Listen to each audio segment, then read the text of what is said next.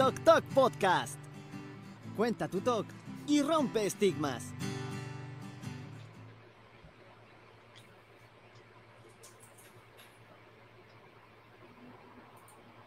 Tok Tok Listo. Podcast. Cuenta tu talk y rompe estigmas. Hola a todos. Hola a todos.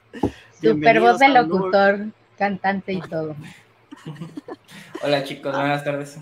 Buenas tardes. Oye, y, y, y lo dirás por la Macarena, pero la chismosa es chucha lechuga. Alex ya está súper pro también. Ya se Ya, le llevó también. presumiendo. Sí, pues, su- ya tenía tiempo porque con, con- con lo que tenía antes escuchaba horrible y me daba una vergüenza que me quería morir de la pena. Pero, oye Fer, ¿tú qué sabes de esto? ¿Para qué es la esponjita? Es el antipop, amigo. O sea, por ejemplo, si ya dices palabras con P, palabras con F, eh, normalmente el micrófono al recibir el aire directo hace como, como, como un ruido así. Para eso es la, la esponjita que es el antipop. Y también este es otro antipop. Normalmente se usa uno, pero pues, doble protección también está bien. Órale, ya me tengo que unir yo a su, a su, al club Al club de pro. audio profesional. sí. Yo lo único que me he comprado es mi arito de luz, que ahorita me ayuda de soporte para el celular y para mí, y para la luz, pero no lo tengo prendido porque pues ahorita me da bien la lucecita del sol y no quiero que me lastimen los ojos. Ah, Ando pero- sensible, ya saben. Sí. Oye, el día de hoy tenemos un tema propuesto por Joy muy interesante, muy eh, entretenido, hasta diría yo. No solo interesante, entretenido. Porque. Y curioso, porque normalmente asociamos el TOC eh, o las cosas que nos detonan TOC a cosas negativas. Pero conversando con Joy, con Alex, fue como, oye, no, no, no sería interesante hablar con la comunidad sobre cosas positivas, positivas que nos detonen el TOC. Y ahí los chicos estuvieron, eh, si estuvieron atentos a las redes de Tok Tok, eh, los chicos estuvieron eh, preguntando sobre sus anécdotas eh, y sus detonantes aparentemente positivos. ¿Cómo va a detonarme TOC esto? Si es algo bueno, es algo positivo. Bueno, nos estuvieron contando sus historias. Yo no he visto nada. No sé si Alex o todo lo ha recibido Joy o lo han recibido los dos. Pero estoy intrigado ya. O sea, como que eh, desde ayer estaba pensando, quiero verlo antes de. Pero hoy se me hizo más interesante. Oye, y si me entero en el mismo capítulo, como para que sea eh, como una reacción más, más genuina, más espontánea. en el sorpresa. Eso. Y ahí Eve está saludando. Buenas tardes a todos. Buenas tardes, Eve. Emanuel, Hola, Eve, ¿qué tal? Emanuel también. que está Ojalá se empiecen a conectar más personas. Sí. Ese hand ping waving es como una, un emoticón. O sea, ando así, me imagino. Sí, lo que estaría padrísimo es que conforme también avance el, el podcast de hoy, pues aprovechemos y hagamos como esta dinámica en vivo y que también las personas, a lo mejor ahorita como viendo detonantes de TOC positivos, puede sonar un poco raro, ¿no? Así como de, ay, detonante positivo del TOC, pues ¿qué es eso? Pero ya escuchando lo que vayamos a ir contando, a lo mejor se sienten identificados y se animan a contarnos aquí por el chat pues su testimonio, ¿no?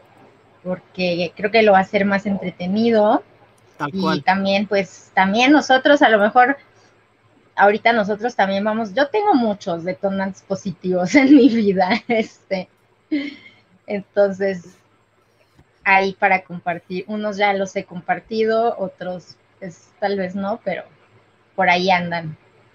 Y no sé, ahorita, ahorita ya averiguaremos un poquito más. A ver qué opina Alex y Fer o qué les ha pasado a ustedes, compañeros. Ya iremos ahorita platicando. Pero qué gusto Sí, estar con ustedes nuevamente después de este tiempecillo lejos.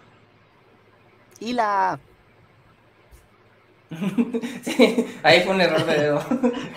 Sí, eh, eh, bueno, antes que nada, buenas tardes chicos, un saludo, también un gusto estar con ustedes nuevamente. Y sí, por ahí hay algunos testimonios que nos llegaron, eh, nada más en, en lo que hacemos todo la, compartimos todo en las redes, este, ahorita en un momento lo busco y se los mando chicos para que lo comentemos también. Sí, Sí, y, yo, y, sabes que justamente yo también pensaba hoy, eso que decía yo, y que eh, tal vez incluso no solamente la gente en el chat, sino que nosotros podemos compartir también nuestras experiencias. Yo me puse a pensar y dije, a ver, algo positivo que me haya detonado TOC, no encontré nada, pero, eh, pero tal vez me puede caer un 20 durante el episodio y también sería interesante. Mira, dice aquí Eve, gracias por apoyarnos chicos, se les agradece infinitamente por lo valientes que son, ya que casi nadie habla de este trastorno, los felicito. Bueno, aquí Alex y Joy son las estrellas que hacen todo por, por justamente eh, hacer esto que está diciendo aquí Eve, hacen que se sienta más liviano. Bienvenidos. Gracias, Eve, qué bonito comentario. Pues justamente eso es lo que intentamos, darle visibilidad, eh, pero también de una forma, no es lo mismo escuchar y ver tantas páginas de especialistas, este, bueno, como si fueran tantos, ¿verdad? Pero páginas de especialistas en talk y, coaches y así, que sentir como pues toda esta parte de empatía desde pues pacientes como lo somos nosotros tres y pues todas las personas que, se, que han colaborado con nosotros en algún punto del proyecto desde su experiencia como pacientes. No, bueno, o sea, hoy traemos muy buena ortografía entre ah. Alex y yo, entonces, bienvenidos y Oli. O Ili. Ila. Ila. bien, bienvenidos. Para que vean que todo es muy real, todo es muy en tiempo, es en vivo, nos equivocamos y pues ni modo. Sí. Sí, a, exponernos con, los, con las equivocaciones. Exactamente, que sirva de eso. Max saludando también por ahí a lo lejos. Bien, dice yo. Sí, por ahí anda. Yo también me escucho más pro, dice.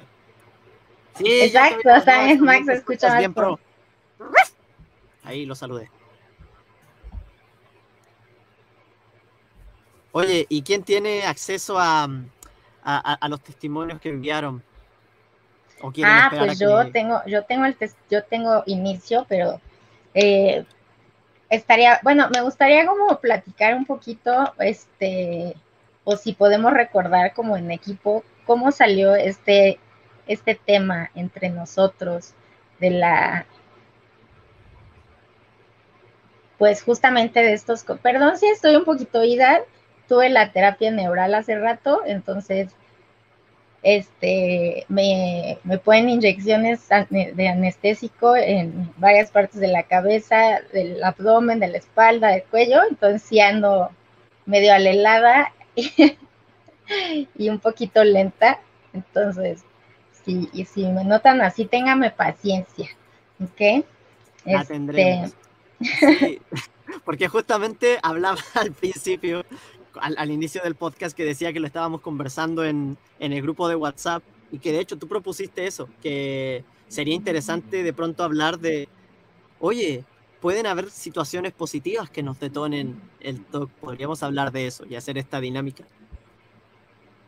Justamente, pues es que hay veces, chicos, eh, para los que están viendo o vayan a ver este episodio, nosotros, pues muchas de las ideas de, de los podcasts o de otras sesiones que realizamos, pues pueden ser por ideas que nos dan ustedes en los mismos grupos, en los comentarios de YouTube.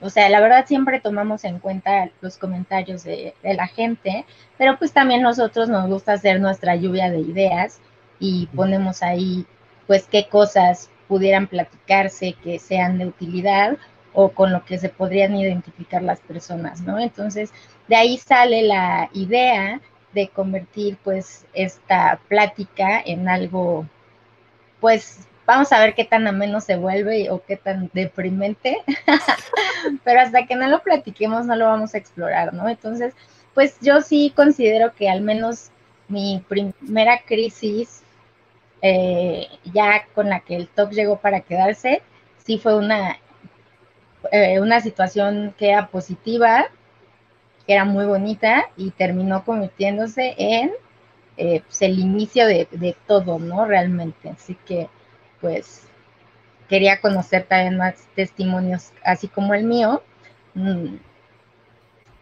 Pues sobre todo para conocer, no tanto como por risa o nada, digo, si nos podemos reír de eso, pues mejor, ¿no? Pero sí saber pues a quién más le, le pasa, ¿no? Porque estamos acostumbrados, como decía hace rato Fer, a que escuchamos que llega el detonante del TOC por situaciones eh, pues malas, ¿no? Y puede ser esto, a lo mejor la muerte de un familiar, el COVID, que en el COVID hubo muchos casos este, que detonaron crisis para las personas con que ya diagnosticadas con TOC o personas a quienes se les diagnosticó TOC o algún trastorno relacionado con la ansiedad, pues a raíz de todo esto que surge con la pandemia, ¿no? Entonces, ese no, este no va a ser el caso, pues. Entonces, pues por ahí, para iniciar un poquito el tema, a ver si tanto en el chat o ahorita Alex y Fer se les ocurre algo antes de comenzar a compartir las, las anécdotas, pues yo les comparto un poquito de esta, esta primera de muchas que les puedo compartir el día de hoy y que pues muy probablemente algunos ya hayan escuchado esta historia de mi parte.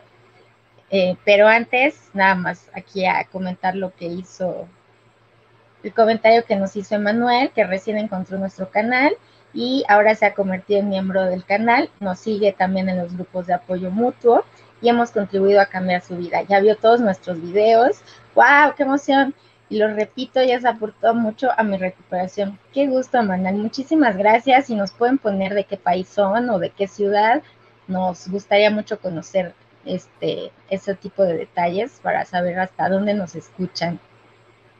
Pero gracias por tus bonitas palabras y qué bueno que te estén siendo de utilidad. Pues ahora sí que todo el contenido que tratamos de hacer que sea frecuente, no siempre lo logramos, de repente tenemos unas pausas muy largas que no nos gustaría tener, pero bueno, este, estamos aquí es al pie del cañón y pues ya nada más que regrese Alex, empezamos este, un poquito con, con estas historias, mientras que se sigan conectando más personas. Definitivamente. Y sabes que me identifico con, con, con, esto que dice Manuel. Eh, justamente, o sea, cuando dice eh, que ve los videos y los repite, y es, es, justamente como yo llegué también a TokTok. Eh, cuando me lo diagnosticaron hace 20, 21, 22, 23, hace cuatro años atrás, y buscando información, llegué a un video de Joy, hablando, y yo dije, ay, ella, mira, sí, justamente eso es lo que me pasa, eso es lo que me ha pasado, me identifico con Joy, y la verdad estaba pasando por un momento tan fuerte que escuchar a Joy en ese video era muy reconfortante. Y, y tal cual dice Manuel, o sea, entiendo que él ha repetido mucho, pero a mí en particular, ese video tuyo, amiga, yo, antes de conocerte, eh, lo veía, lo veía mucho, lo veía y lo veía y lo repetía y lo repetía y de verdad que me sentía muy, muy acompañado por ti y luego llegar al grupo de WhatsApp y, y yo así, ah, Joy está aquí, no, no puede ser, y, y te escribí por interno. y bueno, amigos hasta el día de hoy, así que súper, súper identificado con Emanuel Teles, porque ahora también hay un Emanuel Rosas. Son unos verdaderos cracks. Gracias por compartir sus conocimientos y vivencias. Son pocos los canales dedicados verdaderamente al TOC. Yo padezco TOC puro y me han ayudado mucho. Un abrazo desde Ciudad de México. Padrísimo, pues estamos cerquita. Ah, ya regresó Alex. Yay. Hola, amigo. Has regresado. ¿Nos escuchas? ¿Nos ves? ¿O estás así como batallando? Nunca se fue en realidad. fue una ilusión óptica. ando, Exacto. Ando batallando mucho con la señal. Ay, no, te preocupes. Saludos al proveedor de internet. Ah. saludos, saludos. Este, saludos a Emanuel de la Ciudad de México. A Telmex. Sí. sí, inténtalo, amigo. Si no, trata de quedarte ahí y ahorita vemos pero queríamos esperarte para poder comenzar ya de lleno lo del tema. Gracias, Emanuel, por lo de cracks. Me gusta esa palabra. Eh, y bueno, ya, ahora sí les empiezo a contar mi experiencia con detonante o situación positiva, que ya se, ya que voy a empezar, se va Alex. Bueno, ya voy a empezar. Lo siento, amigo, pero aquí te esperamos. Este, más bien no quiere escuchar mi testimonio, es decir, ya lo escuché muchas veces. Este, ah. lo que... sí, es por eso, es por eso. Ay, otra vez dice, va a empezar. Mejor me salgo. Estoy fuera. Ay, pues miren, a mí lo que me pasó es que yo empecé a los 14 años a, a tener, empecé a tener un novio, que fue como mi primer noviecito oficial. Antes de eso ya había tenido como unos noviecitos, pero pues era más chica, ¿no? O sea, 11, 12, 14 años. Bueno, cuando empecé a los 14 años. Pero pues eres un niño, ¿no? Entonces, pues realmente son como relaciones muy, muy inocentes. Digo, también esta era una relación pues inocente. Empecé a andar con a los 14 años, era mi mejor amigo en la secundaria. Y después de eso, creo que con él duré muchísimo tiempo, no manches, duramos seis años, pero digo, no les voy a contar la la relación, porque sería muy larga y muy complicado. pero sí, este, aproximadamente cuando llevábamos como un año, o tal vez, sí, más o menos como un año, me acuerdo que, que él, él terminó conmigo y yo estaba así como que súper triste. Este, no sé, como me acuerdo una vez que me quedé así como que dormida y esperaba que cuando despertara todo había sido un sueño y cuando me desperté como que por un segundo sentí esa sensación de que solo había sido un sueño y de repente me llegó como el reality hit, ¿no? O sea, fueron emociones como muy, muy, muy, muy intensas. Y al poco tiempo de eso, este sujetillo me dice que, pues que regresemos, que retomemos la relación, que se equivocó y no sé qué, ¿no? Y yo así de, pues, ok, o sea, como dame chance, pero ok, porque pues yo sí quería así como muchísimo con él, o sea, yo estaba ahí como, no sé, amor de adolescente, qué sé yo. y me acuerdo que en una situación estábamos él y yo solos, eh, aquí cerca de donde yo vivo, porque él vivía también, era pues, casi, casi vecino y no sé, estábamos juntos y me acuerdo que yo fui pues al baño rápido y estaba, ahí yo, ya tenía 15 años, poquito más de 15, como 15, 15 y cachito. Y me sentía yo así como inmensamente feliz, turbo feliz. O sea, era como de, mm, pues no sé, o sea, ah, pues sí había problemas en casa y situaciones incómodas, pero en cuanto a mi relación de pareja, en ese entonces, pues yo me sentía sumamente feliz. Entonces, pues me sentía como soñada de estar con esta persona, que me gustaba mucho, que me caía muy bien, que éramos amigos. Y pues sentía esta como una, o sea, pero fue un momento muy particular porque yo sentía una emoción demasiado intensa. Y de la nada llegó esta pregunta a mi cabeza que me decía, ¿y si esto no es para siempre? Y de ahí se transformó esa felicidad en miedo, mm, guion, ansiedad, pero una ansiedad muy, muy intensa como nunca, nunca la había vivido en mi vida. Ahora que ya tengo 35 años, me he dado cuenta de que desde muy chiquita padecí de ansiedad por situaciones, pues, ahora sí que circunstanciales, ¿no? Estando aquí en mi casa, este, y ver como muchas exigencias, muchas cosas demandantes y no sé, como mucho control, mucha protección. Entonces ya ahora viéndolo como ya de lejos, viendo hacia el pasado, pues me doy cuenta de eso. Entonces ya cuando yo experimento esta, este miedo, ansiedad de que mi relación no dure para siempre, pero todo fue como en segundos, milésimas de segundos.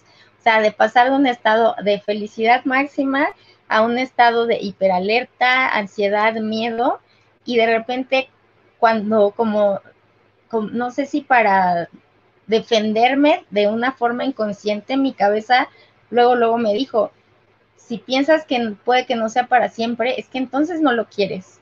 Y ahí empezó como el turbocalvario de la duda del toque relacional o toque de amores, en el que yo tenía que estarme cuestionando constantemente qué era lo que pasaba. Y de hecho en ese momento, o sea, pues estuve minutos en el baño, eh, ya yo en el ciclo del TOC, dudando y dudando y dudando si esta persona, eh, si, yo, si yo quería de verdad a esta persona o no.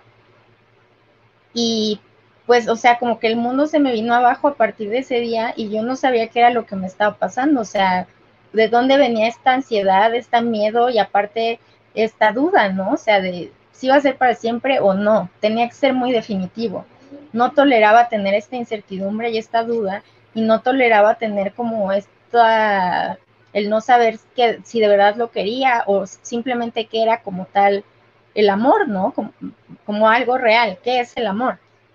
y más teniendo como 15 años, a lo mejor es todavía más complicado, ¿no? ¿Qué es el amor en general y luego qué es el amor romántico?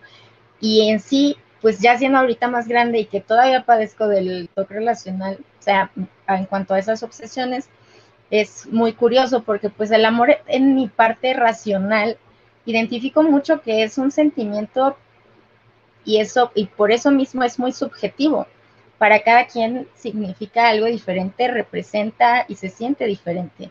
Y, pero cuando estás en este loop infinito del, del TOC, no puedes, este, o sea, pierdes, pierdes el piso y pierdes esa capacidad de ser racional. Entonces yo recuerdo que me sentí atrapada porque fue como de, pues a lo mejor ahorita se me quita y pues yo ya no podía más, yo empecé a llorar mucho, salí del baño, estaba mi novio, de ese entonces y yo lloraba y lloraba y lloraba y terminé con él porque le dije, es que no sé si te quiero o no te quiero. Y él, pero ¿cómo? O sea, si hace cinco minutos estábamos bien y yo, ya sé, o sea, para mí, créeme que es igual de confuso que para ti, o sea, yo no sé qué está pasando. Y entonces, pues él, no me fue muy bien, pero creo que él también lloró y yo lloré y todos lloramos.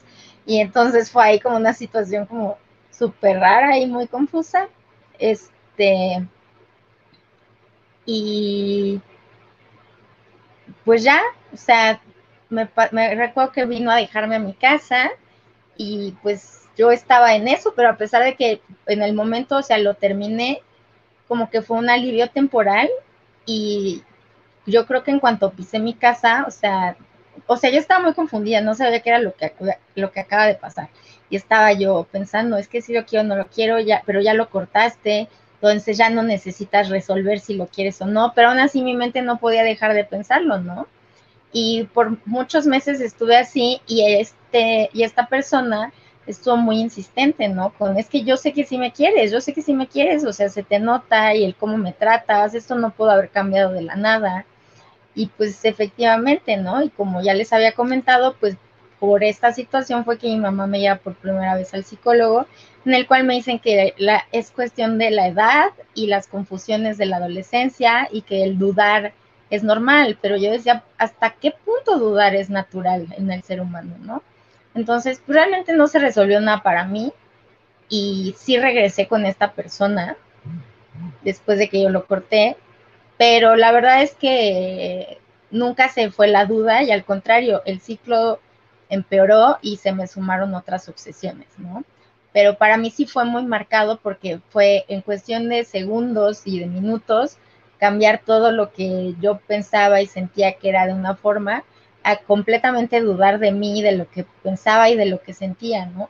Entonces es como un momento, o sea, es un parteaguas. Yo no sé si todos se acuerden cuándo fue la primera vez que les llegó el TOC, haya sido positivo o negativo, pero la situación que lo hizo como explotar. Pero para mí es, este, en situación positiva, definitivamente fue ese, ¿no? Y ya, ahí se quedó y hasta la fecha pues tengo obsesiones del tipo relacional. Entonces esa, esa es mi historia de, de apertura del tema del día de hoy. Y además de todo, bueno, es tema de apertura, no solamente para el podcast, sino que justamente dices que es lo que te lo que te marcó o lo que marcó el comienzo de tu proceso con el TOC, al menos de manera positiva, ¿o no? Ajá, ese sería, sí, porque antes de eso había tenido un episodio que no fue algo positivo que lo detonó, pero me duró como dos semanas y desapareció y por años no apareció hasta esta, esta nueva ocasión. Y de ahí ya nunca se me quitaron las obsesiones. Mm, y sabes que mientras, los, mientras lo contabas, yo me, iba, me lo iba imaginando, así como una novela en mi mente. Eh, Es que fue como una novela, aparte de todo. Sí, y, y, también pensaba en lo que finalmente te dijo el terapeuta eh, y justamente tu duda con relación a eso, porque claro, uno puede decir, yo también pensaba, ah, claro, pero puede ser normal de pronto por la edad, adolescente, qué sé yo. Incluso me, me hiciste recordar como algo mío también y también como que lo cuestioné, fue como, hmm, pero a lo mejor es normal, a lo mejor no tiene nada que ver, pero hasta qué punto, justo tu pregunta, pero hasta qué punto esto es normal. Eh, me hizo también cuestionarme mi propio, eh, mi propio recuerdo, o sea, hasta qué punto es eh, normal que pase eso. Y, Totalmente. Sí, y, y, y, creo que si después de ese evento no se fueron mal las obsesiones y siguió y siguió y siguió y siguió, obviamente fue algo que, que impactó de alguna manera para que el TOC se instalara y no se fuera versus la primera ocasión que había sido hace años atrás, que estuvo un par de semanas y adiós. Sí, exacto. O sea, aquí es como, yo decía, pues es que como que sí me entraba el concepto de que pues hubiera dudas en lo que sea, en cualquier aspecto de mi vida, pero yo decía, es que hasta qué punto es normal y es natural, o sea, de, de verdad es normal que yo esté 24/7 pensando en esto y que me ocasione tanto malestar y que yo ya no quiera convivir, que haya bajado como mi rendimiento escolar, que ya no disfrute. O sea, eso es normal, porque si es normal, o sea, estoy fuera, estoy fuera de la vida, yo no quiero esto para mí, ¿sabes? Claro. Definitivamente. Si eso es lo normal, no, yo tampoco lo quiero. Y, la, y, y, ya que decías como de, de, compartir estas, como estas anécdotas, no sé si positivas, pero tal vez que no son la típica, el típico detonante negativo. Primero que todo, te agradezco por habernos compartido eh, esa, esa historia. Puede parecer, si le quitamos como el ingrediente del toque y las obsesiones, que es simplemente como algo normal de la adolescencia y ya, pero es evidente que, que impactó de, de otras formas. Y sabes que me hiciste pensar en un par de ocasiones a mí me pasó que no sé si considerarlo como algo positivo, pero sí me llegó a pasar, por ejemplo, una vez frente a un, a un local, a un negocio, eh, que unas, eh, unas chicas me empezaron como a coquetear. Yo tenía como 15 o 16 años. Y claro, puede parecer que, ah, te, está, te están coqueteando, es algo bueno, supongo, no sé, depende Supongo que depende de muchas cosas, de quién te coquetea, cómo lo haces, si lo conoces, lo que sea.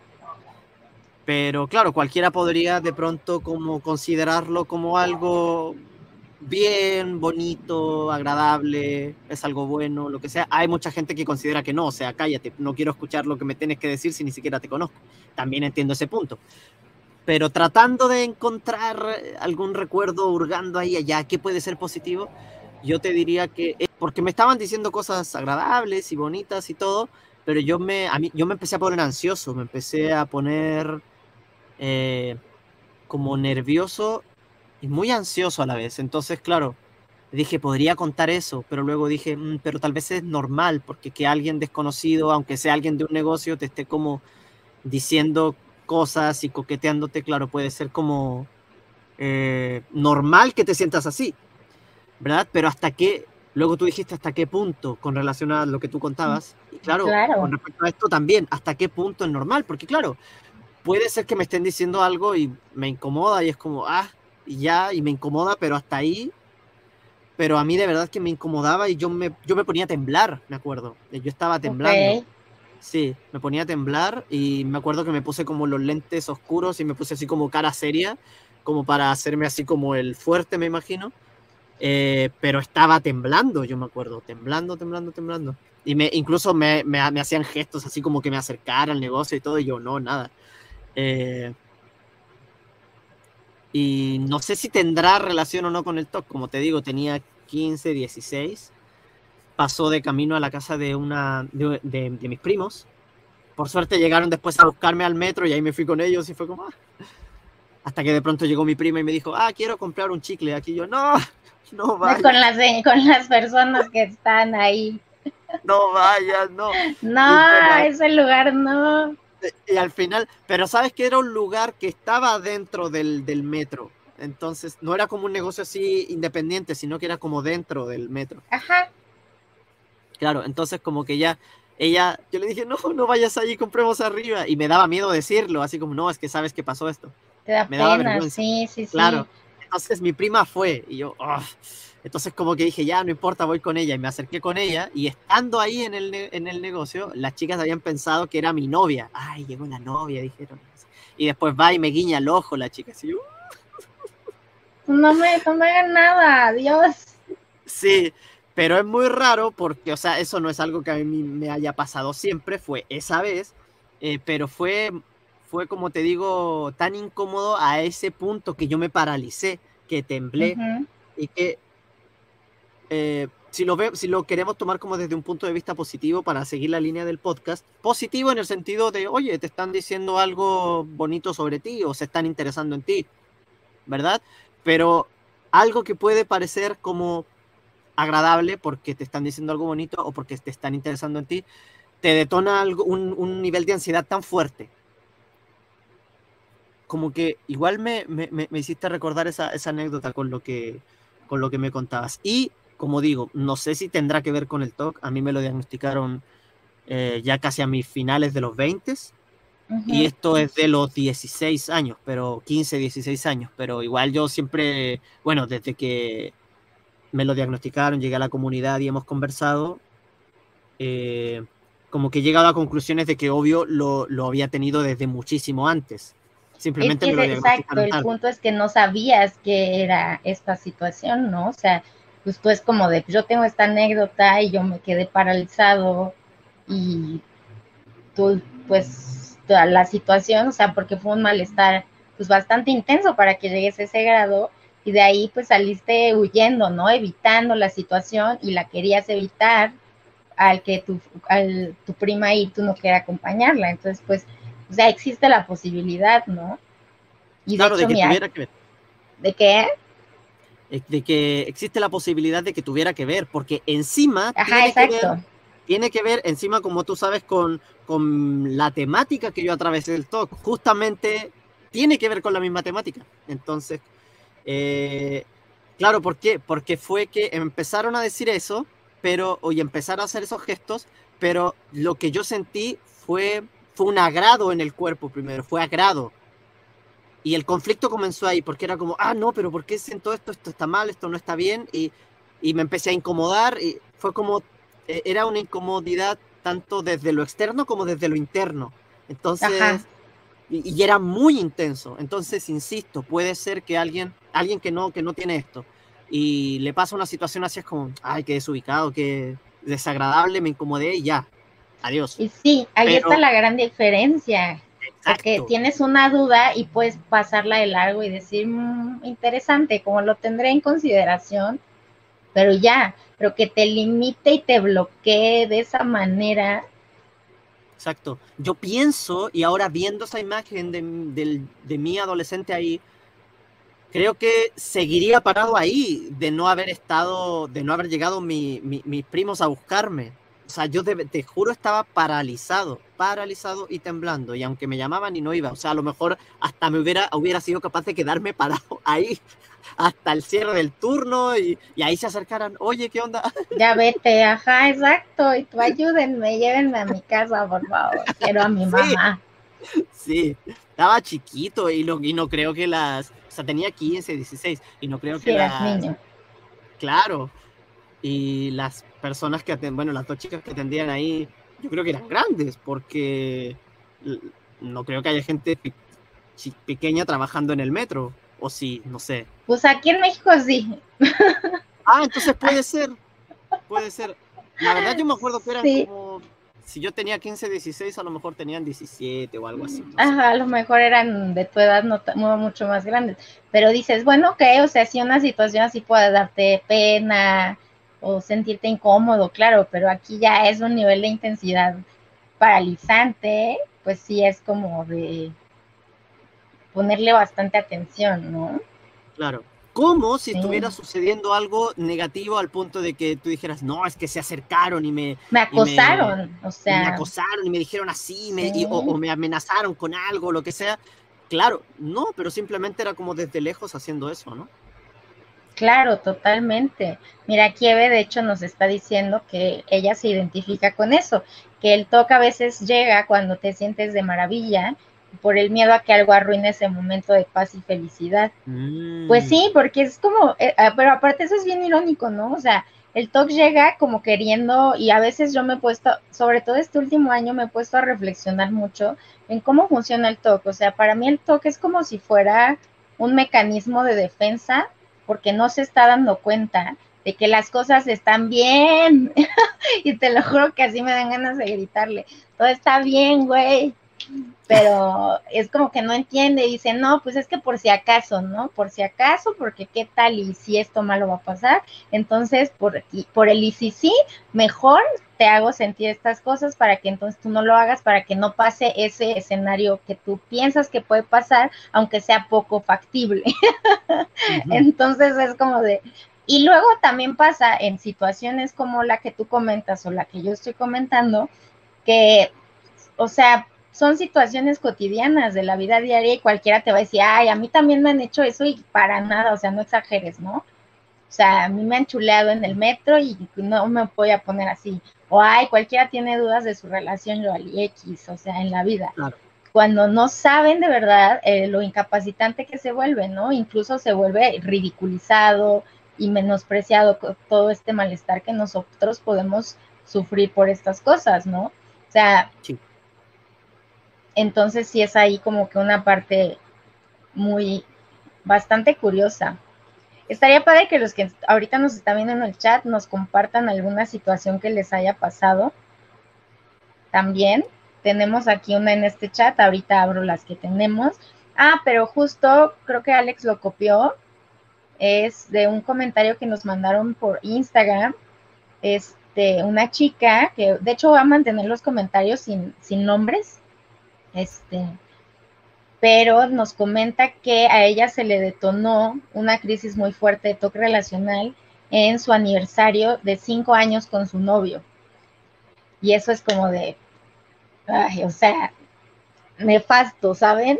Y ahí la entiendo, yo la entiendo perfecto porque a mí cada aniversario se me detona esta cosa. Entonces, como de, ay, gracias, déjame en paz. Creo que este último aniversario de cuatro años es el primero que he podido pasar sin que se me detone el TOC, pero pregúntenme qué tal, porque ya voy yo con más historias.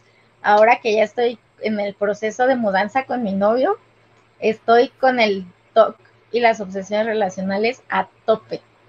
Entonces, pues sí me imagino, pues, cómo se siente esta persona con, con su aniversario de cinco años, ¿no? O sea, y es que en serio el TOC relacional es una cosa, ay, yo no sé, tanto me, pasa, con quien más me pasa es con parejas, pero también me ha pasado con este mascotas, hermanas, eh, amigos, eh, con mis papás, particularmente con mi mamá, ¿no? Este, entonces, pues sí es una situación bien complicada y que muchas situaciones felices te lo pueden detonar. Yo creo que es una, una gran característica del TOC relacional que tiene muchos detonantes positivos. Como un aniversario. Sí. Qué buena onda, cinco años juntos. ¿Qué va a pasar? No sé. Y, ajá, y si no lo quiero, de verdad, o si no me quiere de verdad, y si en realidad debemos de terminar, porque si no pasa eso, se va a arruinar la vida de alguno de los dos y vamos a ser miserables por siempre. Y tú así de, bueno, ok, pues a lo mejor sí terminan, pero de verdad es para sentir tanta ansiedad, o sea, es como de reacciona cerebro. Sí, o sea, creo que tal como mencionaste, puede ser como, pueden ser pensamientos intrusivos que pueden pasar por la mente de cualquiera, eh, pero o sea, pasa y es como, ya, X, adiós. Pero en el caso del TOC es justamente la intensidad, la duración, y lo inhabilitante que, es, o sea, no es igual que un pensamiento intrusivo ordinario, por decirlo de alguna manera. No, definitivamente no, o sea, una gran diferencia. Alex, ya creo que ya se restableció un poquito más tu conexión. Ya terminó de contar yo su historia, amigo. Ya no tienes que fingir. Ya no tienes que escucharla otra vez por como número 100. ¿Sí, me escuchan? Sí, amigo. Ah, sí, justo. Creo que encontré el problema que era como que estaba conectado con Bluetooth con los audífonos eh, y el, el modem está aquí a 20 centímetros, entonces hacían interferencia. Entonces tuve que apagar los audífonos y luego me metí en el teléfono y luego tengo las dos transmisiones abiertas y, bueno, es, es un lío, ¿no? Y ahorita que justo alcancé a escribir, ¿no? Ahorita de, los detonantes. Sí, ahí vemos. Eh, que, que, es, es, raro, ¿no? Porque en mi caso yo tengo mucho detonante de escrupulosidad moral o de perfeccionismo, en donde si no hago las cosas como las debo hacer, eh, por ahí me ataca la ansiedad y las obsesiones y me dice que soy un bueno para nada y que ahorita estaba con la, con la ansiedad de que voy a echar a perder la transmisión. Entonces estaba muy nervioso porque si actualizo la página aquí de la computadora, temo que se finalice la transmisión, como, como ahorita estoy en el mando del stream ya.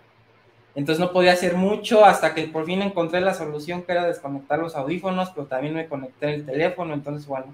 Y sí es un poco aquí la tensión tan, tan, tan, tan, tan, tan pero es, eh, por ejemplo, es positivo porque me estoy dando cuenta que eh, hay, hay, muchas reacciones y hay, gente que nos está viendo, pero por el otro lado digo, este, siento que eh, voy a echar a perder la transmisión y que un movimiento en falso va a hacer que, que, todo se venga abajo y que ustedes me acaben odiando y que la gente también y que ya TokTok este, me desaparezcan. No, amigo, ¿qué? ¿Por qué? Está buenísimo decirlo, sí, porque a veces es como necesario identificar justo esos pensamientos, ¿no? O sea, sin darle juicio, ok, voy a apuntar todo de corrido como me venga a la cabeza y ya de ahí, pues, pues aplicar los ejercicios correspondientes, ¿no? Pero es un gran ejemplo de cómo se nos puede detonar el TOC en las situaciones del día a día. Y en este caso, pues fue la, es la transmisión del podcast y hasta que no se acabe, Alex está en exposición. Sí, justo, me sirve para estar en exposición eh, en ese sentido. No sé si a ustedes de chicos les pase o a la gente que está viendo el podcast, eh, estas obsesiones de escrupulosidad o de escrupulosidad moral o de perfección en donde tenemos que hacer las cosas según, eh, según tienen que ser hechas, ¿no? Por ejemplo, en este caso, pues tiene que ser la mejor, de mi parte tiene que ser la mejor transmisión, llegar al mayor número de personas, este, siempre estar pendiente con los comentarios, este, compartirlo en todas las redes. Y si siento o si percibo o si hay alguna señal que me dice que no lo estoy haciendo de esa forma, pues eh, mm, el catastrofismo es del, por ejemplo, en este caso de que soy el peor colaborador de TokTok. Y como está muy relacionado la escrupulosidad moral y la perfección con lo que significa TokTok para mí y la amistad tanto personal en el proyecto que tengo con ustedes y con las demás personas, eso me dice que a partir de aquí y a partir de que le estoy regando, voy a dejar de tener todo ese contacto y toda esa amistad y toda esa ayuda, etcétera. Entonces, eh, eh, es como si me equivoco aquí, voy a perder la amistad de acá y, voy a perder todo lo que he conseguido aquí y todo se va a derrumbar. Eh, por, esta, por, esta, por esta cosa de que estoy tan al pendiente de, de, que no cague la transmisión, perdón la palabra. entonces, pero bueno, lo, importante es que es, este, es, esa exposición más en vivo, creo que no se puede. Hace algunas semanas tuvimos la experiencia con Liber, con la clínica Liber TCC, en donde tan yo y como yo pues eh, participamos en eh, como test dummies en unas exposiciones que estaban haciendo sobre un curso de, de toque, aceptación y compromiso y exposición y, prevención de respuesta para eh, algunos algunos psicólogos que se querían especializar en TOC y recuerdo que nos estaban haciendo las exposiciones y en un caso le comenté a Gerardo, ¿no? A Gerardo Ibarra, el director de Liber, pues es la mayor exposición en vivo, más no se puede, ¿no? Y creo que ahorita más o menos así me está pasando. Pero bueno, exponerse, ¿no? ¿Qué, qué, son, qué andamos? Pues es mucho, amigo, sí, tú puedes. Ánimo, aquí lo que tenemos que hacer es alentarte y, y no, no hacer nada para que para no alimentar la necesidad de compulsionar. Definitivamente. O a lo mejor sí, pero. Así que no, pidas disculpas. No pidas disculpas nunca, ¿ok? Eso. Sale, lo que sigue del podcast. Alex, tú cuéntanos una experiencia de que hayas tenido con un detonante positivo. En lo que me voy ahorita mis mensajes, me van a ver con pantalla en negro o congelada, en lo que me voy aquí a mi WhatsApp para ver los testimonios, en lo que Alex nos cuenta su historia. Claro. Eh, bueno, tuve una muy, muy marcada, el cual fue cuando eh, hace algunos años que todavía estaba estudiando en la universidad y recién empecé a trabajar en lo que yo estaba estudiando. Eh, pues había mucho nerviosismo, había mucha ansiedad por el hecho de, pues son, tus, son, son tus primeros pasos ya en el mundo profesional y sobre todo en algo que estás estudiando, ¿no? Y también el hecho de que pues no tienes experiencia y no sabes las cosas cómo llegan a funcionar, pues eso hace complicado todo ese proceso. Creo que a, todos nos pasa, ¿no? Que eh, cuando empezamos a trabajar en algo a lo cual nos vamos a dedicar por el resto de nuestras vidas, eh, los primeros días, los primeros meses, inclusive los primeros años, pues siempre es complicado, ¿no? Porque pues estamos nuevos, estamos verdes en eso y estamos aprendiendo y a veces no queremos que se nos vea eh, que estamos todavía nuevos en, en ese sentido. y recuerdo que cuando andaba en esos pasos, y bueno, todavía seguí estudiando y afortunadamente pude encontrar un trabajo en donde pues sí, este, se vinculaba mucho a lo que estaba estudiando y bueno, pues aprendía muchísimo y me estaban pagando y me la pasaba bien y me llevaba muy bien con, con mis compañeros y, en el ambiente, ¿no? Ahí de la empresa. Y conforme fueron pasando los meses, pues bueno, yo me, yo me fui sintiendo bien y por ahí hubo, hubo, unos, hubo unos movimientos en, en, la empresa y en los cuales pues creo que ahora sí, por, por por, mi desempeño la gente vio que pues podía hacer las cosas. Y si bien, bueno, sí fue de la noche a la mañana, ya habían pasado algunos meses, pero de repente un día, por algunos movimientos que hubo en la empresa, me, me llama el director de la empresa y me dije, sube a la oficina.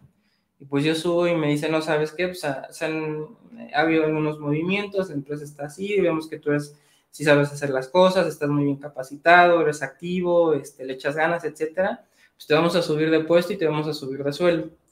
Entonces, de repente, de un momento a otro, eh, eh, pues sí, se me otorgó mucha, pues no mucha responsabilidad, pues sí, cierta responsabilidad en lo que, en lo que a la empresa eh, correspondía. Yo estaba todavía nuevo, pues tenía un poca experiencia, a pesar de que ya tenía algunos meses, pues no tenía...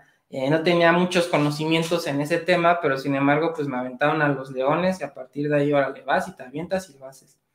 Eh, pero claro, esto positivamente pues trajo un incremento de sueldo muy bueno, este, algo pues, de lo que yo tanto atesoraba, que era justamente trabajar en algo a lo cual yo me iba a dedicar y agarrar experiencia y, y, y, obtener un puesto, si no era muy importante, pues si era un puesto más o menos medio ahí en la empresa, pues era prácticamente mi, hecho, mi sueño hecho realidad en ese momento. Pero justo por todos estos temas de escrupulosidad moral y de perfección, cuando me otorgaron esa, esa noticia y, eso sucedió, para mí fue decir, ¿cómo yo le voy a responder a las personas la responsabilidad que me están dando? Y, cómo, cómo, yo le voy a agradecer, cómo yo voy a, a, pues sí, a, responder, a contribuir en, en todo el esfuerzo que estas personas están haciendo hacia mí. Entonces eso fue pues, fue, fue como, eh, fue, fue muy pesado por el hecho de que fue, eh, eh, o sea, fue vivir todo al mil.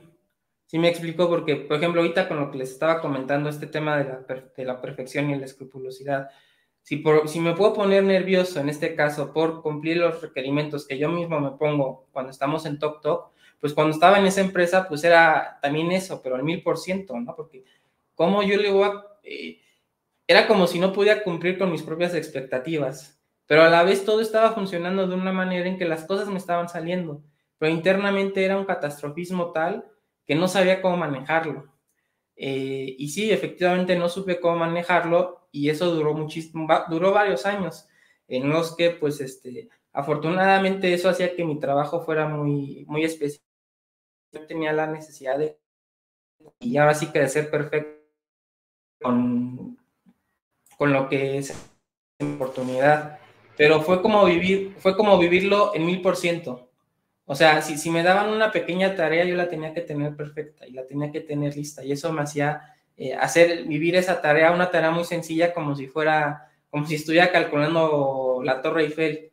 y como si fuera de mi responsabilidad hacer que la Torre Eiffel no se fuera a caer. Entonces, un poco a, lo que intento lo que intento comentar es que si bien fue muy positivo porque me dio mucha experiencia, subió mi sueldo, eh, mi posición económica, pues bueno, yo todavía en la universidad y ya me estaba yendo bien afortunadamente y estaba haciendo contactos, estaba, estaba aprendiendo mucho. Eh, yo soy ingeniero civil, entonces por ahí en la escuela a veces es complicado aprender cosas de ingeniería y de construcción, pues porque por más que las veas y por más que las estudies, pues no, a mí no me, no me entraba pero ya cuando estás en la práctica profesional, pues eso se hace muy fácil porque lo estás viendo y lo estás haciendo. Entonces, pues yo estaba aprendiendo muchísimo, me estaba yendo muy bien, pero a la vez yo sentía una ansiedad y un temor y una necesidad de, eh, pues de cumplir y, y, muy, muy insana. Realmente me estaba llevando a situaciones personales en donde pues toda mi vida se basaba en ese trabajo y en esa empresa por este motivo, por este miedo terrible a, poder fallar y a poderle fallarles a estas personas, pero a la vez pues me estaba yendo muy bien, pero yo lo estaba manejando de una forma muy insana. Sí, o sea, lo estaba viviendo al mil por ¿no? Entonces, es extraño una dicotomía, ¿no? Donde te va tan bien y en donde estás consiguiendo algo por lo cual luchaste y soñaste durante mucho tiempo, pero a la vez esa situación te está, pues, acabando con, con tu salud física y mental, ¿no? Entonces, era ahí complicado eso. Y es justamente lo que, lo que comentaba, eh, bueno, lo que comentaba yo hace un rato atrás, amigo, porque justo comentas que eh, se fue hoy. Comentas que, que te estaba yendo súper bien que tú notabas que te estaba yendo súper bien, pero en lugar de, ay, qué bueno que me está yendo bien, disfrutarlo y, y darte cuenta que, claro, tú también lo estás haciendo bien, porque si te está yendo bien es porque tú lo estás haciendo bien. Entonces, si lo estás haciendo bien y te está yendo bien, genial, pero de alguna manera lo que hacía el toque era que, claro, me está yendo bien, pero en lugar de enfocarme en que, qué bueno que me está yendo bien, gracias por eso, me empiezo a angustiar porque, ay, ¿qué tal si lo hago mal, si me equivoco, si, si pierdo este puesto, si pierdo tal cosa, si decepciono a tal? Y es justamente paralizante e inhabilitante. En lugar de, lograr como enfocarte justo en lo que contabas que te estaba yendo muy bien. Eh, sí, fue, fue paralizante, fue extraño porque era paralizante internamente, pero externamente no, externamente me hacía ser mucho más eficiente. Entonces, pero a la vez internamente, pues yo estaba que estaba ardiendo casi, casi, ¿no? De una situación que, la, que las personas la, viven en un 50%, yo le estaba viviendo en un 1000, en un 3000%, ¿no? Eh, recuerdo inclusive que mis compañeros y la gente que, estaba, que, que, estaba trabajando conmigo, pues les daba risa, ¿no? Porque Eh, me daban ataques de ansiedad, me daban, eh, me, tuvieron, me tuvieron que internar en, alguna ocasión por un ataque de ansiedad debido a una situación eh, también estaba haciendo un plano y de repente se apagó la computadora o el programa se botó, se trabó y todo el, todo el contenido del plano, todo el trabajo de mes, el, bien, el bienestar de las personas, el, el porvenir de, de repente me llegaban pensamientos así, ¿no? Y fue tal la situación que pues, tuvo un ataque de ansiedad y, inclusive me tuvieron que internar. Pero esto era contradictorio porque hacía que mi, que mi productividad fuera, fuera muy buena, ¿no? Era tal eh, lo que impactaba en mí el hecho de no cumplir con, con las expectativas que yo tenía, que, que, pues sí, que yo mismo me... Bueno, no eran expectativas que yo mismo me puse, más bien era un miedo y un pavor terrible a no poder cumplir con, con, los demás, con estas personas que me estaban dando esta responsabilidad, ¿no? Entonces sí, era, era complicado. Pero a la vez pues me estaba yendo bien, entonces es...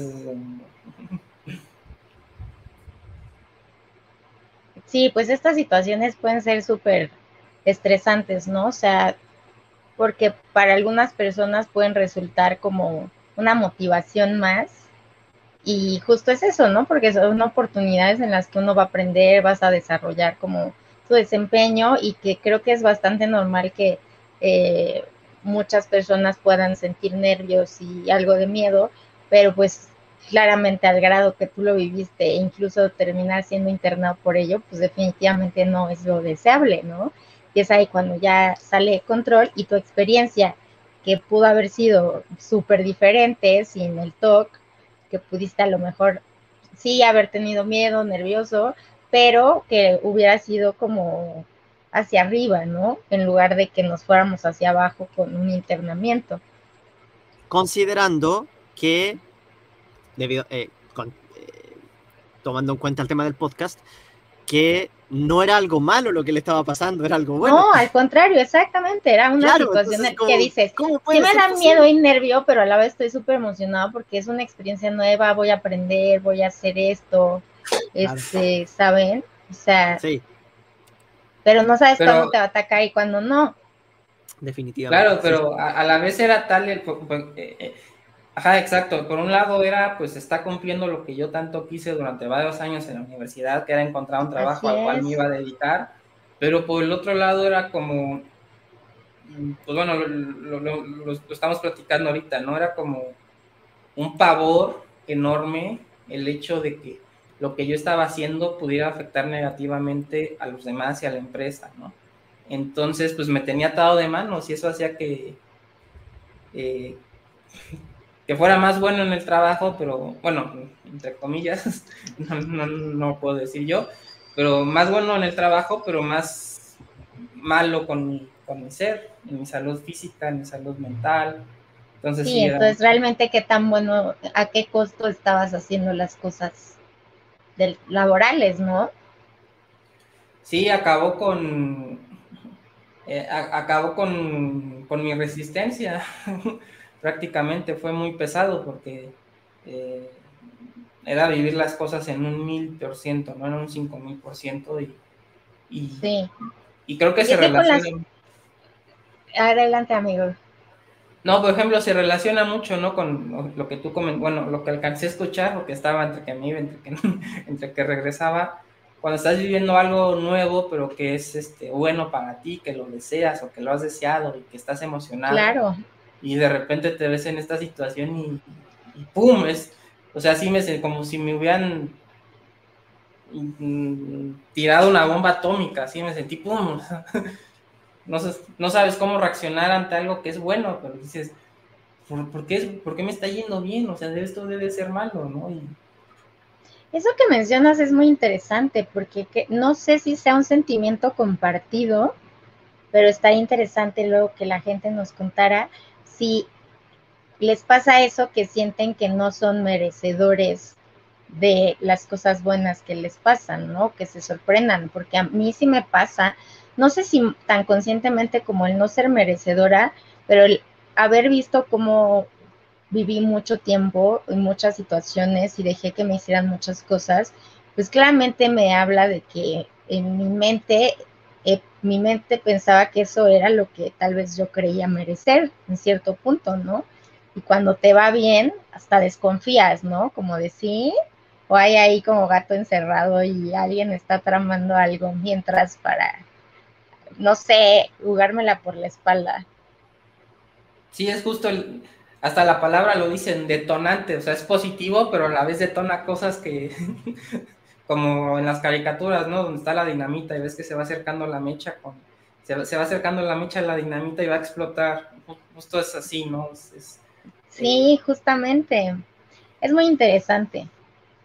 Y bueno, cambiándole ahí un poquito, de ahorita que me salí para ver algunos de los testimonios, este, como que traté de leer para ahorita contar y que no se vea la pantalla en negra. Eh, otra de las situaciones que tanto compartieron ahorita, pero que también se ha mencionado durante eh, pues ya varios tiempo, digo ya ahorita llevamos cuatro, cuatro años con el proyecto, ay wow, qué emoción, este, y nos, nos comentan que un, que un detonante de los más fuertes y marcados y terribles, este, es la de tener un hijo y que a partir de ahí se te desarrollen dos cosas, la depresión postparto o algún tipo de obsesiones como las que pueden ser de contenido sexual o mejor conocido como el TOC de pedofilia, o también el de daño, hacerle, hacerle daño a, pues a tu hijo nuevo, que es como, sobre todo para las personas que no tienen conocimiento de, de esto, este, pues es aterrador, ¿no? O sea, yo tengo una persona conocida muy querida que ha pasado por esta situación de la depresión y estos pensamientos de daño y sabía lo que y sabía lo que era y aún así lo experimentaba de una forma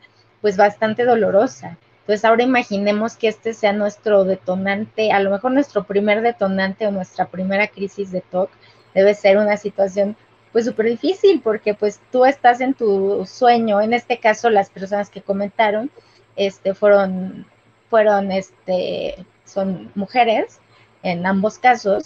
Entonces es esta situación en donde, o sea, pues estás con la ilusión de tener un hijo, eh, en ambas era el primer hijo, y de repente que de la nada te empiecen a llegar como estas imágenes que, este, pues conocemos a muchos de los que tenemos temáticas sexuales en todas sus gamas, que te llega esa imagen en la que estás realizando un acto sexual o que tienes unas sensaciones en el cuerpo conocidas como el groinal response, o te llegan frases eh, de, incluso con palabras como obscenas, ¿no? Pero relacionadas al contenido sexual. Entonces, que te llegue todo esto con tu bebé nuevo, o sea, no sé.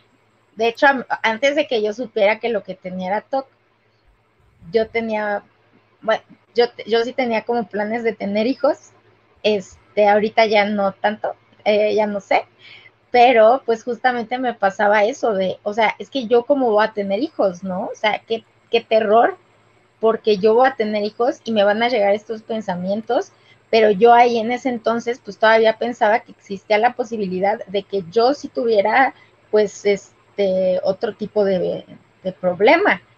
No tenía ni idea de, del TOC, ¿no? O sea, para mí es como de, soy una pervertida, soy un monstruo, este, soy una pedófila y me voy a morir sola y, o sea, nunca voy a poder tener eh, hijos porque si los tengo seguramente les voy a hacer algo o cómo voy a pasar el tiempo a solas con ellos, ¿no? O sea, realmente mis impulsos van a parar ahí. Y bueno, o sea, como que me pongo ahí mucho en el papel de estas personas que pues así fue como descubrieron que tenían TOC y es como, pues no sé, no es calificar por cuál es la mejor o peor forma de enterarte que lo tengas, porque lo sabemos, el toque es el toque, pero definitivamente yo creo que fue una situación de bastante eh, angustia, ¿no? Entonces pasa, pasa tu, tu felicidad a algo totalmente opuesto.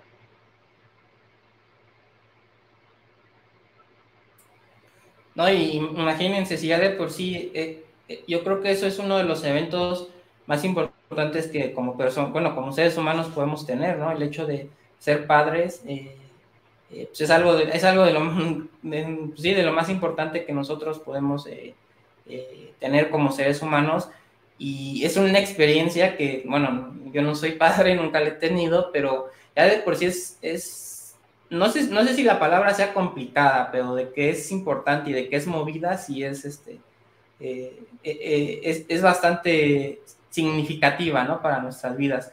E inclusive, ahora haciendo un poco de comerciales, por ahí tuvimos hace algunos años un pregunta y responde con la psicóloga Belinda Núñez, justo sobre ese tema que ahorita mencionas, el hecho de, eh, eh, de padecer TOC, padecer obsesiones y confusiones durante la etapa de es para depresión postparto, sí.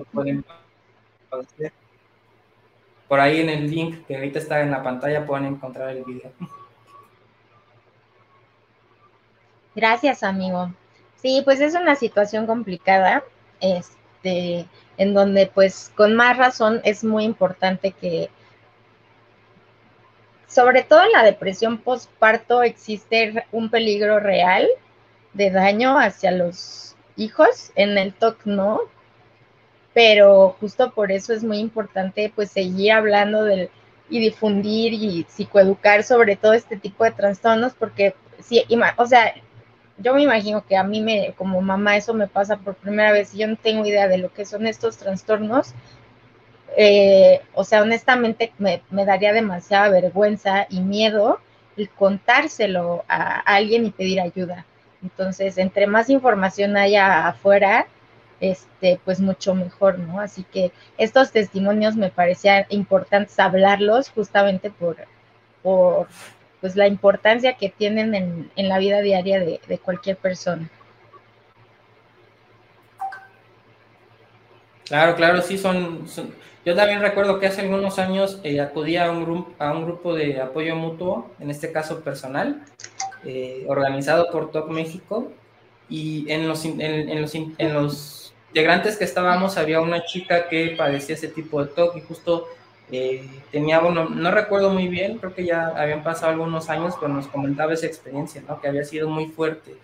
el hecho, creo que también fue, las, fue de las primeras veces que experimentó eh, el tener TOC. Y el tener TOC en esa situación eh, fue muy, nos comentaba, ¿no? Eh, lo, pues sí, lo, lo, negativo, lo, impresionante que fue, ¿no? El, el, padecer eso. Sí, la verdad es que es algo bastante duro, digo, yo no lo he vivido como, como mamá, pero pues como tía sí me ha tocado vivirlo y pues para quienes sepan, tengo una sobrina, bueno, para quien sepa y no sepa, yo tengo una sobrina de, de cinco años, que es así el amor de mi vida y que llegó muy inesperadamente a nuestras vidas. Y yo la verdad es que no me había cuestionado, o sea, me, me daba mucho miedo el ser mamá por toda esta parte, pero no me había imaginado cómo iba a ser cuando yo tuviera sobrinos. Para cuando mi sobrina nace, yo todavía no tengo un diagnóstico de TOC, es hasta un año después que me hacen el diagnóstico. Entonces, pues la verdad es que todo este primer año fue el más complicado porque pues el verla chiquita y pues es normal, los bañan, les cambian el pañal, etcétera, me detonó unas crisis, o sea, terribles. Yo no quería ni tocarla ni cargarla. Entonces, estaba por, por un lado primero la emoción de ser tía, de ya quiero conocerla y es un bebé y es así como, ah, como mío en parte, ¿no? Y, y de ahí como que se esfumó muy rápido esta, no se esfumó, pero sí se opacó mucho por los pensamientos. Y pues sí trataba yo de evitar cierto contacto, tanto físico como, como visual, para que no se detonaran cosas, ¿no? Era mucho este miedo anticipatorio. Y pues una vez que yo ya empiezo con, que ya me dan mi diagnóstico y empiezo con la terapia de PR, pues era, mis exposiciones eran pues quedarme a ver cómo le cambiaban el pañal, por ejemplo, ¿no? O yo limpiarle cuando le cambiaban el pañal, yo ponerle la ropita o sentarle en mis piernas y eso pues esas crisis, eh, ahorita ya tiene muchísimo que no me pasa una, pero sí han, han seguido pasando y pues otro de mis terrores también muy grandes era pues que mi familia se enterara, ¿no? De estas obsesiones, pues que no me dejaran estar cerca de ella. Y me acuerdo que yo lloré mucho por eso.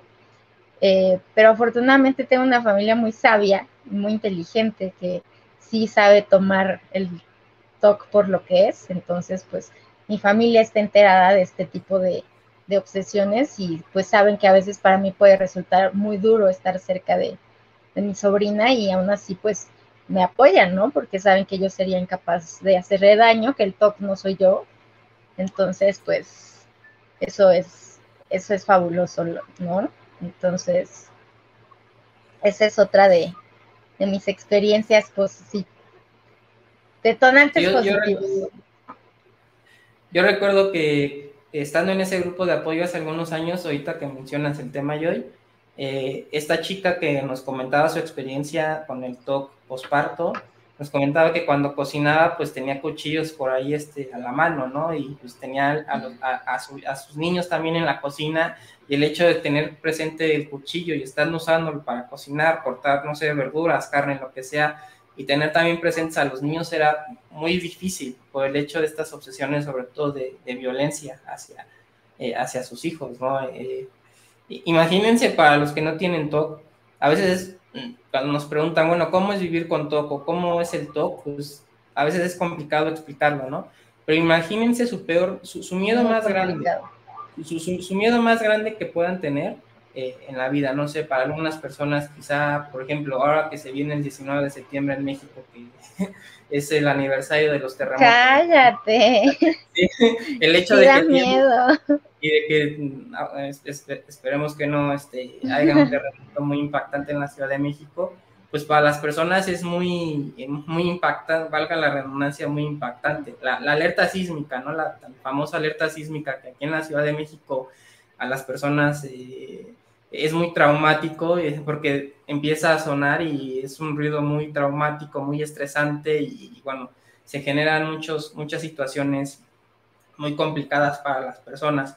Inclusive, eh, bueno, hace algunos años eh, hubo algunas réplicas del terremoto de 2017 y desafortunadamente hubo personas que fallecieron debido a eh, ataques cardíacos por la alerta sísmica. Cuando empezaron a escuchar otra vez la alerta sísmica, aunque fue una réplica de mucha menor magnitud y no pasó nada, eh, eh, ese estrés que les generó, desafortunadamente les, provocó un ataque cardíaco. Bueno, a esto voy por, el tema. Imagínense tener este miedo tan grande que inclusive les puede generar un ataque cardíaco, sea lo que sea, sea el terremoto, sea la guerra, sea la contaminación, el COVID. Imagínense tenerlo, pero 24/7, todos los días, a todas horas y con el tema que a ustedes más les apasiona, o el tema que a ustedes es más cercano, puede ser la familia, puede ser el trabajo, puede ser el deporte, lo que sea. La cosa que a ustedes más les gusta, que más aprecian en esta vida, ahora imagínense tenerla, pero con esta alerta sísmica 24/7 todos los días, a todo, todo momento. estás tun, es como música. Creo, que es un, creo que es muy buen ejemplo. Música de psicosis. Eh, eh.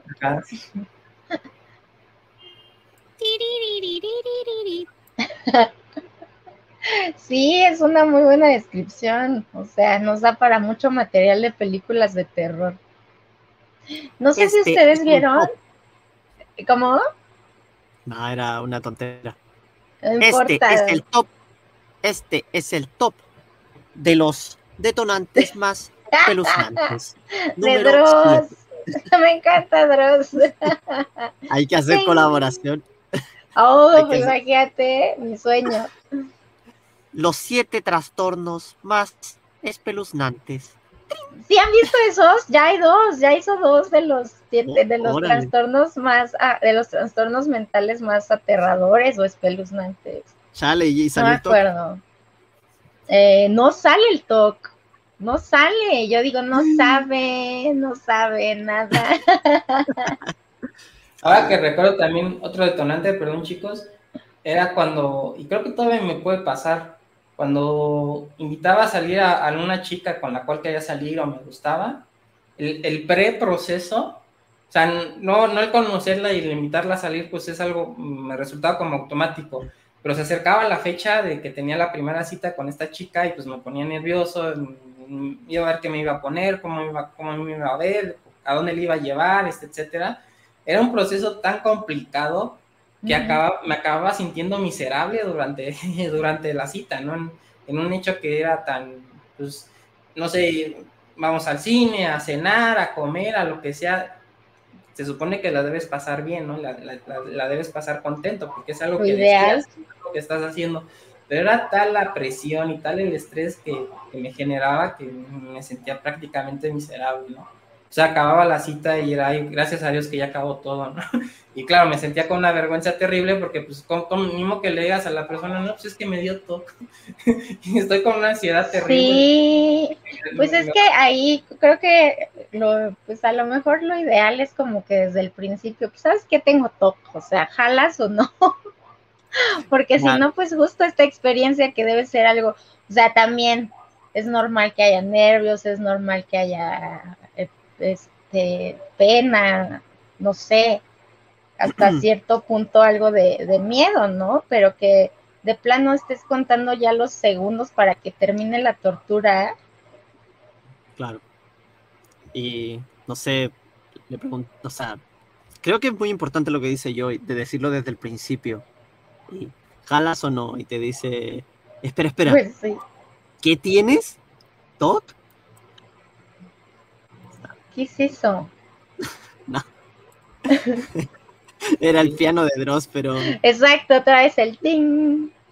Sí, Claro, te van a decir, ¿qué es eso? ¿Qué es eso? Ajá, No. o te voy a decir, yo también. Ah, yo también. Ah, ¿en serio? Y te voy a decir, ¿cómo es que tienes? Me encanta tener mi ropa acomodada por colores. Ay, la Ay, no cacheteas y sabes que ahí no es. Ay, cuando lavo los platos, Cállate. este, los lavo muy bien, ¿no? Haga exacto. Y tú Soy así, muy ah, ordenado. ajá. Eso no es. cállate. No, y entonces sacas tus diapos, tu presentación y le, le das una clase de lo que es el top. Ah. Qué divertido. Yo creo que ese es un tema también como muy interesante que podríamos tratar después, el de las relaciones personales teniendo TOC, ¿no? Cómo es salir, andar, estar casado con alguien que tiene TOC. Y la nueva, la, la nueva sección, me gustó ese tema para el podcast. Y también, no sé si tema para el podcast, pero podría ser una nueva sección. Top Talk. Por lo de Dross de los tops. El Top Talk. Los siete detonantes más espeluznantes. Ay, no manches, me encanta. O los, o los siete. Número 7. o las siete terapias eh, menos efectivas. No, no sé. Más espeluznantes para Más espeluznantes. Claro. Ah, vamos a hacer un top, un top. O Un top los siete pacientes más famosos con TOC. Número 7. Hay varios, hay varios famosos. Sí, Ahí que hay varios. Pero tienen que ser así espeluznantes. No, porque después Sí, todo tiene que- copié. Dross hace todo espeluznante. Ahí lo que necesitamos es la música y la voz de terror. Inclusive hay películas. Ah, ese, ese, el rechinidito ese que hiciste. Sí. Inclusive hay una película de un personaje muy famoso, bueno, ya de hace muchísimos años, eh, que la protagoniza Leonardo DiCaprio, en donde eh, él protagoniza a una persona con toque muy severo, a un multimillonario de los años 50, que inclusive A Howard, tuvo- a Howard Hughes. Ajá, Howard Hughes. Ay, que era real. Sí, es, es Sí. real y, y sí, la, la historia es, es muy, es, es medio tensa. Se supone sea- que, no sé si sea un rumor, pero se supone que dejaron que, que, o sea, no sé si lo eligieron así directo, pero que lo interpretó Leonardo DiCaprio porque él también tiene TOC, supuestamente. Sí, Mm. creo que sí. Y también decían que en, su prepa- en la preparación eh, convivió, convivió mucho tiempo con personas con TOC, ¿no? Para ver a- cómo compulsionamos, cómo, cómo nos obsesionamos con un tema, eh, cómo tuvimos altas, bajas, ansiedad, etc. Interesante. Pues sí, todo un entrenamiento. Claro, para poder interpretar el papel. Sí, y si él lo padece, pues también, pero no es lo mismo, pues algunas compulsiones pues motrices o las mentales. Exactamente, o sea, por Sí. ejemplo, eh, no sé, tú y hoy tienes un tipo de TOC y si tienes que, como po- por ejemplo, ah, voy a ser actriz y tienes que interpretar a un personaje que tiene TOC, pero es un TOC que es diferente al tuyo. Claro. Pero, ah, pero si tú tienes, sí, pero yo tengo otro tipo. Ajá, exacto. En, claro. mí se en mí se manifiesta diferente. Y sí, sería como bobo pues, poner el estereotipo de que en todos se nos manifiesta de la misma forma, ¿no? Así es. Oye, y, y- y consulta, ¿no, ¿no tienes más testimonios de los que hayan enviado? Sí, sí, sí. Este, tengo uno por aquí, nada más para acordarme. Ah, Para que la gente que dejó sus respuestas durante estas semanas y participó en la dinámica vean, ay, mira, ahí está mi respuesta, la pusieron. sí, ya sé. Aquí en este es de una, es un chico que este, ya me destrabé, sí. Sí. El, uno del, el- su detonante positivo fue el mudarse de casa, hacerse, independizarse y pues ahora sí que rentar un lugar por su cuenta. Y esta situación pues hizo que se le vinieran como muchas eh, obsesiones, justo como mencionaba Alex, de la escrupulosidad y toda esta cuestión como, bueno, escrupulosidad moral y la cuestión de estar eh, verificando para, o sea, porque al estar lejos como de su familia, pues que no pasara algo, algo malo, ¿no? Entonces ahí sí nos iríamos como en un poquito en el estereotipo de checar como las llaves, cierto número de veces, el gas, etcétera, pero también este componente de la escrupulosidad moral, ¿no? Entonces, pues ahora sí que esta transición sí, o sea, si bien es muy emocionante para muchas personas, es una transición como muy fácil y que ya casi casi era de, ay, por fin, hasta que me voy a mi casa. Y para otras personas puede ser un poquito más complicada, pues porque pues está el apego a la familia, o a lo mejor si no estabas acostumbrado a hacer como tantas cosas por tu cuenta, también puede ser bastante complicado, ¿no? Pero pues la idea es que no pase de ahí. Y aquí pues tenemos este, obsesiones de escrupulosidad moral y pues de, hacer estas, de estos pensamientos catastróficos que terminan pues en compulsiones que le, que le consumían muchísimo tiempo, ¿no? Yo, por ejemplo, ese tipo de verificaciones no las he tenido y sí tengo esta parte de obsesiones catastróficas y también de escrupulosidad moral, pero también son diferentes mis compulsiones.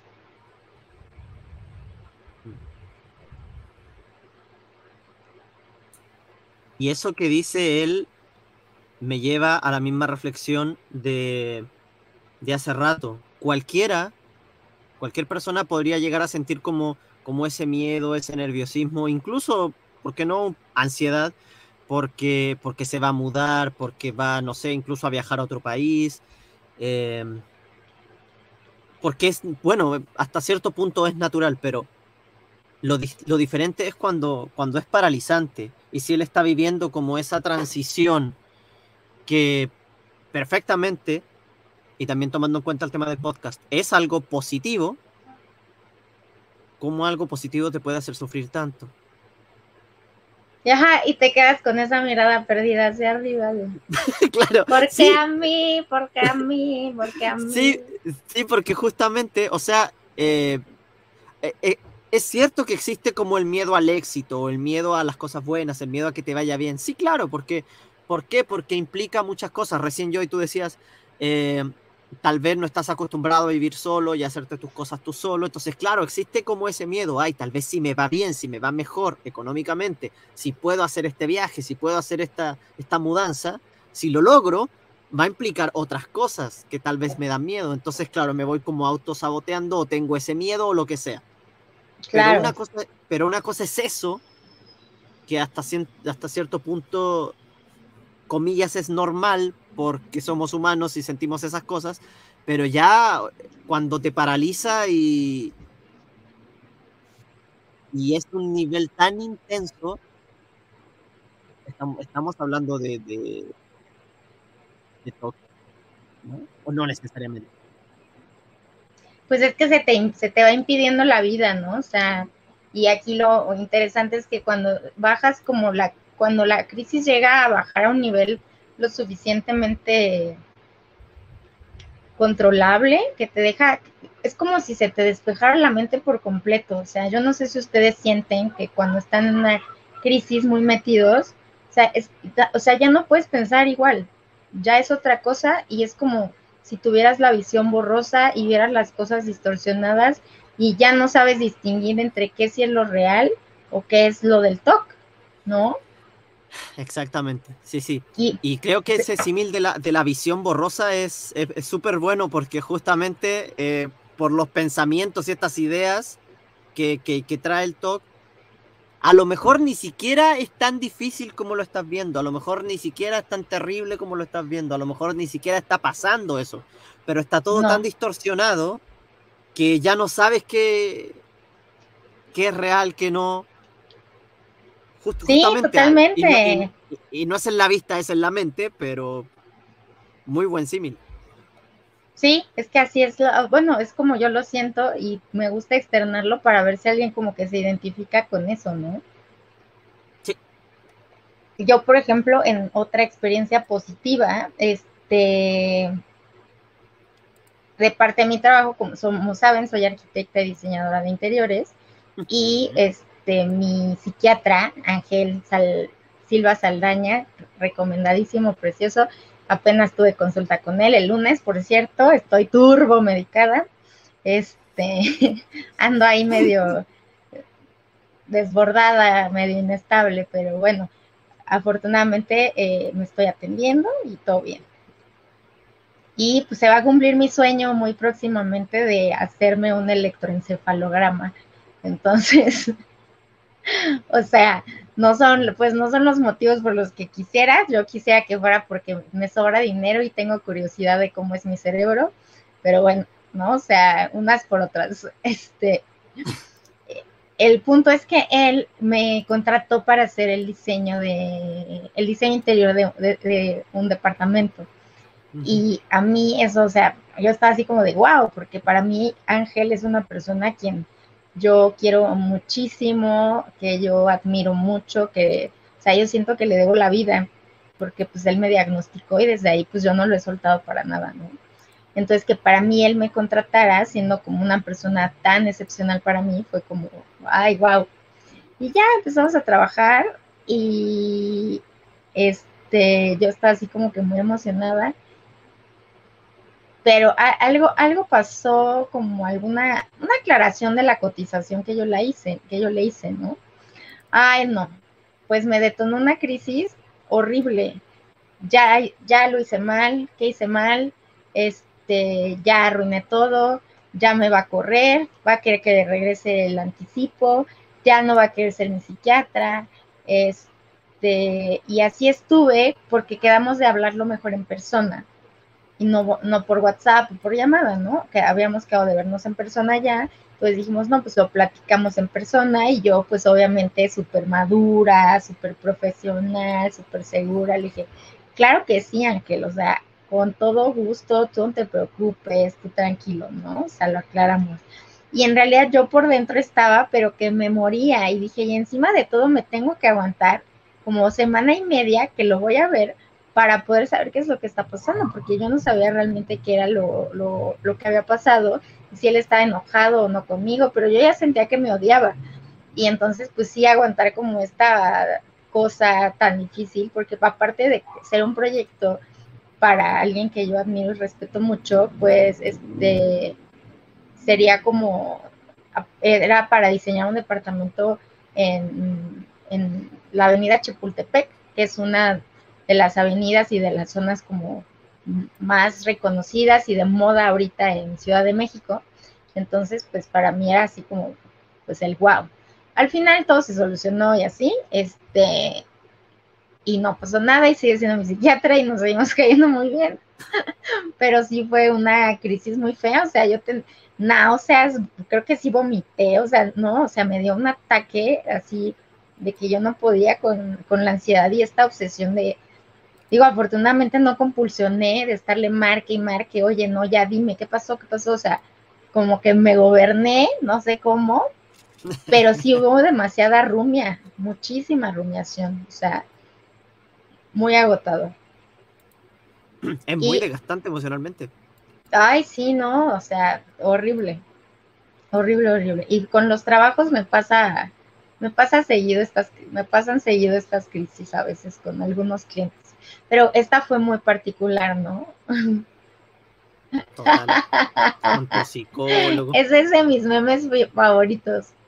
Así me siento. No. no. No lo puedes disfrutar, o sea, literal no lo puedes disfrutar. Oye, muy, muy buen meme ad hoc para el, para el tema. Sí, sí, sí, está perfecto, porque justamente es como de, ay, llegó algo, me está pasando algo increíble en mi vida, pero para pero resulta que justo así se siente, como que estás haciendo el baño y alguien entra a darte un pastel, o sea, no lo puedo disfrutar, lárgate de aquí, literal, así. Gracias por poner ese meme, amigo, es de los mejores. Hasta ahora del, del viernes de memes, que si no lo conocen, el viernes es viernes de memes en los grupos de, de WhatsApp de TokTok y también en nuestras redes sociales, entonces nos pueden mandar sus memes y los publicamos. Sí, ahorita me está pasando un poco como lo que menciona eh, ahorita Manuel. Eh, ahorita que compartí la pantalla, pues bueno, estaba buscando la imagen, etcétera, ¿no? Y dije, no voy a compartir, no, no voy a compartir alguna burrada o alguna, estupidez, no sé. Y, bueno, va, me, me, me, me, aviento, lo comparto, ¿no? Pues te expones y el podcast y es la dinámica. Y ahorita que vi que por aquí se ven que hay algunas fotos también abajo, cuando me di cuenta dije, puta, no, ¿qué compartí? O sea, compartí una estupidez, una burrada, ¡ay, en vivo! Y, pero creo que, creo que me estoy asegurando que, que, que no nada, nada terrible y bueno, ya vamos a...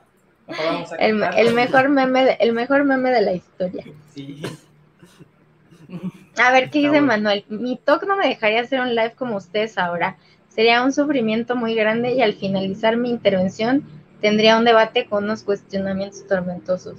Pues mire, Manuel, yo la verdad no te garantizo que alguno de nosotros no vaya a tener un sufrimiento grande al terminar esta sesión, ni que no vayamos a tener un debate interno.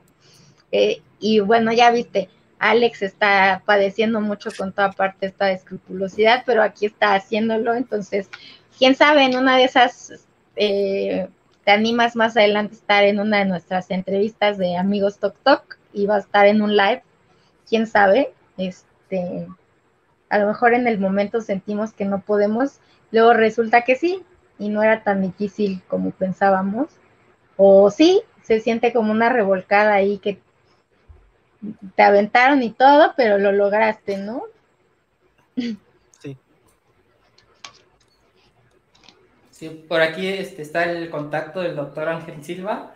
Ah, muchas gracias, amigos. Sí, para los que estén en Ciudad de México o Estado de México, este, recomendadísimo. Así que ahí lo pueden encontrar.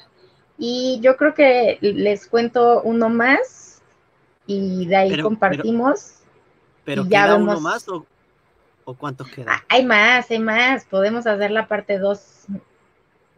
Ah, yo creo. sí. Porque si hay más.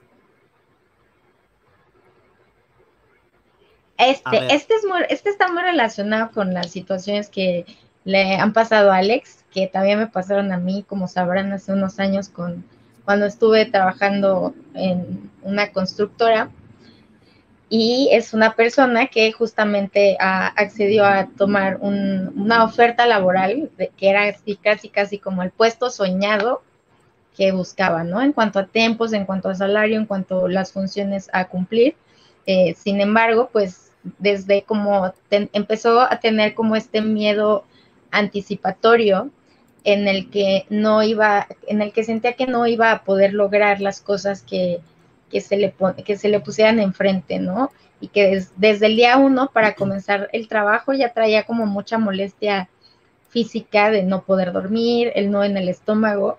Yo me acuerdo, yo me puedo identificar mucho con eso porque a mí siempre que iban a empezar clases, me pasaba esta angustia y no podía dormir de los nervios y me ponía muy mal de la panza por la ansiedad. No sé si a esta persona le pasó que también se enfermó el estómago, pero justo cuenta esto, ¿no? Entonces que eh, por fin llega pues esta oportunidad y el primer día pues en lugar de poder desenvolverse de la forma que él quería, pues estuvo de una forma evitativa, retraído y le empezó a afectar pues, realmente como pues esta parte del rendimiento laboral y es un trabajo con el cual pues no, no pudo continuar debido a estas crisis que, él tenía, ¿no? Entonces, pues se vuelve como un tema ahí bastante complejo, en el que pues la verdad yo ahí le aplaudo la decisión de pues anteponer su salud mental, ¿no? Porque pues hay veces que pues no es tu momento, ¿no? Y que también es válido renunciar y que no por eso eres un cobarde, o sea, darte por vencido también requiere de mucha sabiduría, pero es darte por vencido en un aspecto cuando en el otro estás ganando. Entonces, pues sí, esta persona empieza a sufrir justo de estas obsesiones, pues mucho de el catastrofismo, de no hacer las cosas bien, de que algo malo va a pasar en, él, en su trabajo, con su persona. Y pues empezamos mucho con esta cuestión de la evitación. Sí, es. Ahorita que comentabas los problemas estomacales que a veces nos puede producir el toco la ansiedad.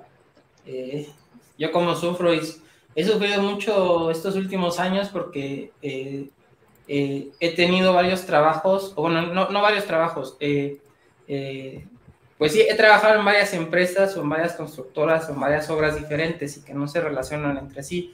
Entonces siempre es pues como empezar de cero, más bien es eso, he empezado de cero eh, algunos trabajos y pues, la ansiedad y el estrés y, el miedo y el pavor que sientes cuando estás iniciando algo nuevo que te causa toco, te causa ansiedad y sobre todo los problemas estomacales que he tenido en esos procesos han sido bastante horribles.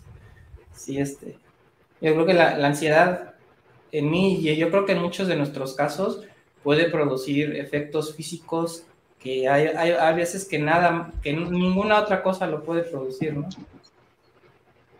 Sí, coincido. A mí la verdad es que sí, todo lo que es la, eh, la ansiedad me produce muchísimos, muchísima sintomatología física, ¿no? O sea, desde lo típico de los bochornos, el piquetito en el corazón, en la axila, pero va más allá, o sea, de tener tan tenso el cuerpo, viene como este dolor muscular, este de, ¿cómo se llaman las uniones estas?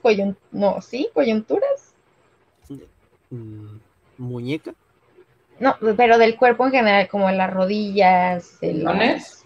¿Ligamentos? Eh, em, ay, no sé, es que yo le digo tipo la rodilla del brazo.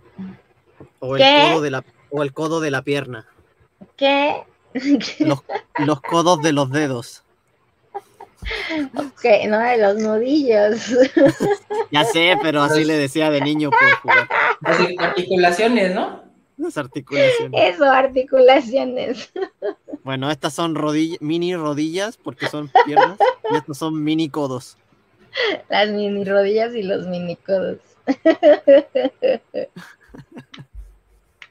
Yo hasta dije, pues a lo mejor si les dicen así en Chile, o sea. No, yo, de,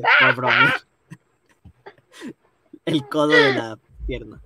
el codo de la pierna, ese me gustó. Sí, me pasa eso en las articulaciones, los dolores de cabeza, la fotosensibilidad, este, el no poder respirar, eh, y te deja muy cansado, ¿no? Muy, muy, muy cansado. Totalmente. de hecho, adelante, chicos, adelante. Solo iba a decir que eso de empezar a somatizar, em, eh, bueno, síntomas físicos, cuando en realidad no tienes nada y está todo acá, sí, a mí me ha pasado mucho con el estómago, indigestión y demás, y luego exámenes y no tengo nada. Y es porque está todo acá.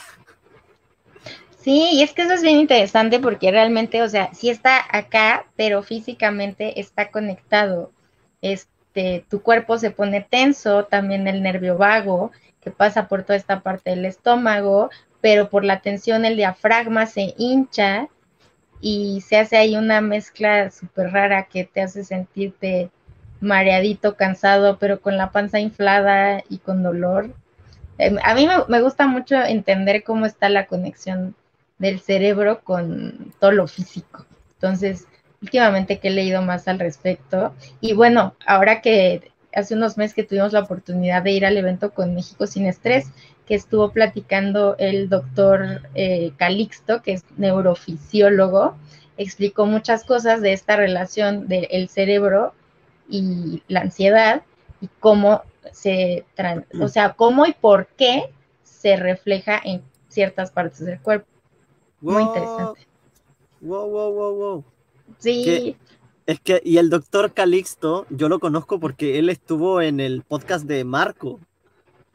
Ah, sí, es que aquí en México es muy famoso, es como el doctor consentido de, de, las, de las redes, de los podcasts, de los canales, y de hecho había muchas personas que fueron que traían, hola pequeña, que traían su libro eh, para que se los autografiaran, ¿no?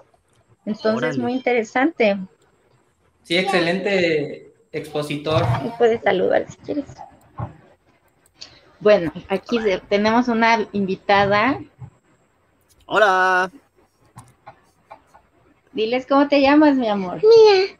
Mía. Tuya. Dile no, mía. No, mía. Hola, mía.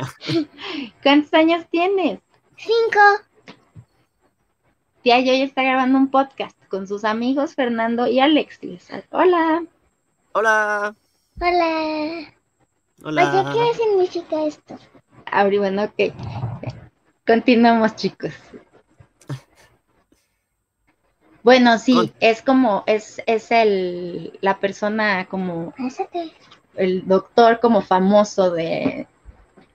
Sí, hasta yo lo conocí.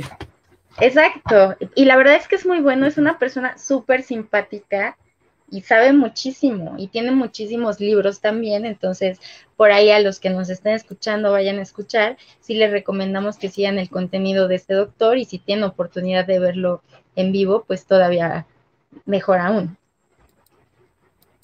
Eso, eso, eso.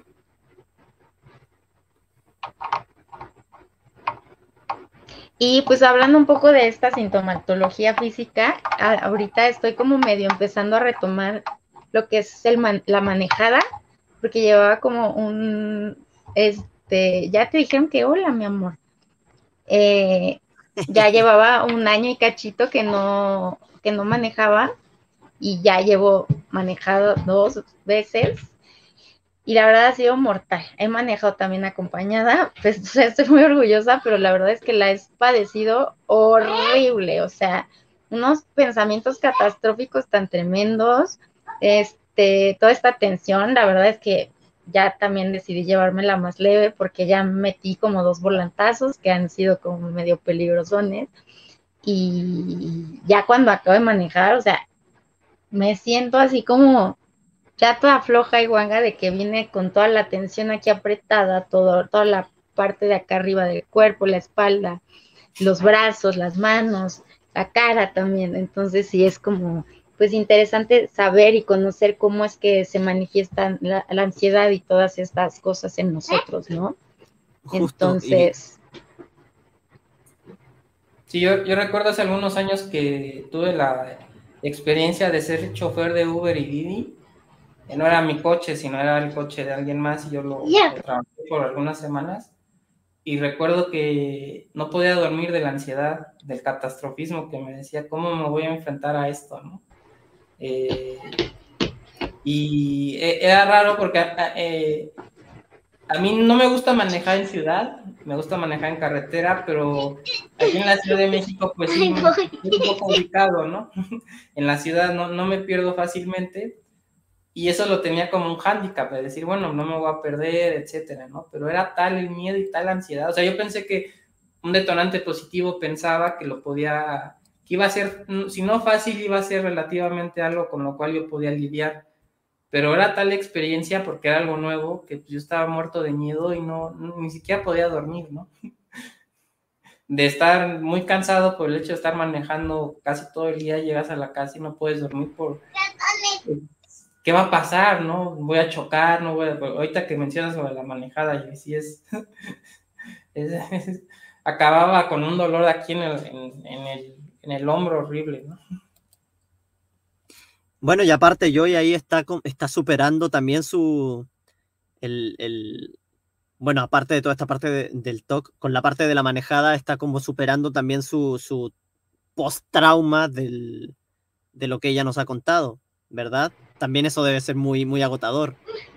Sí, la verdad es que sí, porque de hecho apenas lo publi- publiqué de una, una frase de un libro que estoy leyendo, este, se llama Más allá de la codependencia, y me brincó mucho porque también mi psiquiatra me dijo algo hace poco, ¿no? O sea, sí me encuentro mejor, sí he hecho como más cambios, más logros, eh, pero como me dijo mi psiquiatra y como dice la frase, el incen el ¿cómo, cómo era? El fuego no se no. Ay, no me acuerdo, pero era así como el problema no se acaba aunque el fuego se haya apagado, porque permanecen las cenizas y de ahí viene la reconstrucción. Entonces es como de, ¡ah! sí es cierto, ¿no? O sea, como uno, que, que uno dice, es que ¿por qué me sigo sintiendo así? ¿Por qué esto? ¿Por qué el otro? Bueno, pues porque es todo un proceso, o sea, se derrumbaron muchas cosas, hubo un shock y ahora es como recuperarte de, dejar sanar también y de ahí te para arriba, ¿no? Y a veces yo he querido acelerar esos procesos como por presión, por escrupulosidad, por los temas de hay que ser productivo, hay que no sé qué, hay que ser competitivo, ¿qué estás haciendo de tu vida? Te vas a morir sin ser nada, ¿no? Ya saben, o sea, como que el drama del así enorme del que pensamos. Y la verdad es que sí se vuelve pues muy complicado, pero al final, ahorita justo es que pues yo me di cuenta que me estaba presionando de más, manejando distancias tan largas yo sola que es como de, ok, pues lo que necesito es paciencia, ya lo intenté, ya me di cuenta que todavía está haciendo demasiado, igual que ir al gimnasio, por ejemplo, lo hice apenas hace tres semanas y, eh, o sea, hasta la fecha es de que desde que despierto hasta que me duermo traigo dolor de cabeza, ¿no? Porque no debo hacer mucho esfuerzo físico. Entonces, pues es ir aprendiendo y a ella no le gusta que no la pueda cargar, ni jugar, ni pasear.